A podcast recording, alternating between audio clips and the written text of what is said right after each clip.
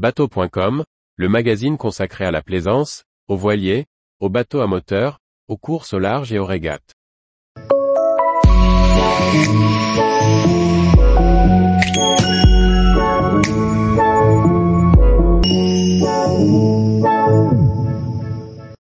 Naviguer à l'étranger, les papiers administratifs à anticiper. Par Anne-Sophie Ponson. Lorsqu'on navigue à l'étranger, mieux vaut bien préparer son voyage afin de ne pas être pris au dépourvu en cas de problème. Certains papiers doivent être demandés longtemps à l'avance. Alors, voici une checklist des démarches à anticiper. Une croisière estivale dans un pays lointain, c'est le rêve. Alors, pour qu'il ne tourne pas au cauchemar, il y a quelques points à bien préparer avant de partir. S'il y a une démarche à anticiper longtemps à l'avance, c'est le renouvellement des papiers d'identité, passeport ou carte d'identité. Les délais de création ou de renouvellement sont excessivement longs. Mieux vaut vérifier au moins 5 ou 6 mois à l'avance que les titres d'identité de toute la famille sont bien en cours de validité. Certains pays demandent également qu'ils restent valables encore plusieurs mois après le séjour. Une manœuvre de port mouvementé, un doigt dans un winch, ou même un simple virus, il faut parfois faire appel au service de santé du pays d'écale. Pour éviter une note trop salée, anticipez vos papiers.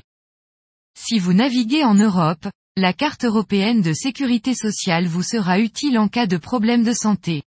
Vous pouvez la demander directement dans votre espace personnel Amélie, la démarche est facile et la carte est normalement expédiée en quelques jours.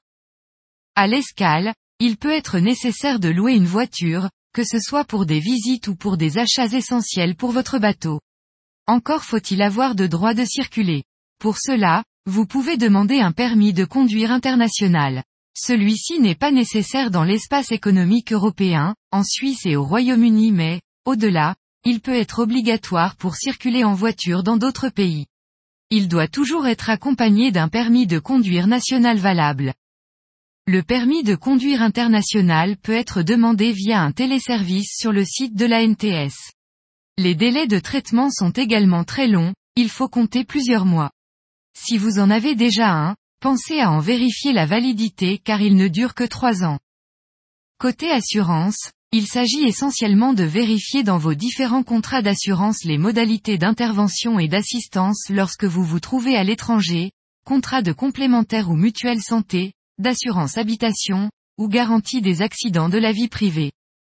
Si vous partez avec votre propre bateau, il est évidemment utile de s'assurer de la zone de navigation couverte par votre police d'assurance plaisance. Si vous prenez un avion pour rejoindre votre zone de navigation, il est probable que vous bénéficiez d'une assurance voyage avec votre carte de crédit, mais que couvre-t-elle exactement? C'est à regarder. Si vous constatez que vous n'êtes pas suffisamment couvert pour le projet que vous avez, vous pourrez aussi souscrire une assurance voyage spécifique. Ensuite, vous aurez tout intérêt à constituer un dossier avec les procédures et numéros à contacter en cas d'accident, que ce soit pour un problème matériel ou pour un problème humain. Tous les jours, retrouvez l'actualité nautique sur le site bateau.com. Et n'oubliez pas de laisser 5 étoiles sur votre logiciel de podcast.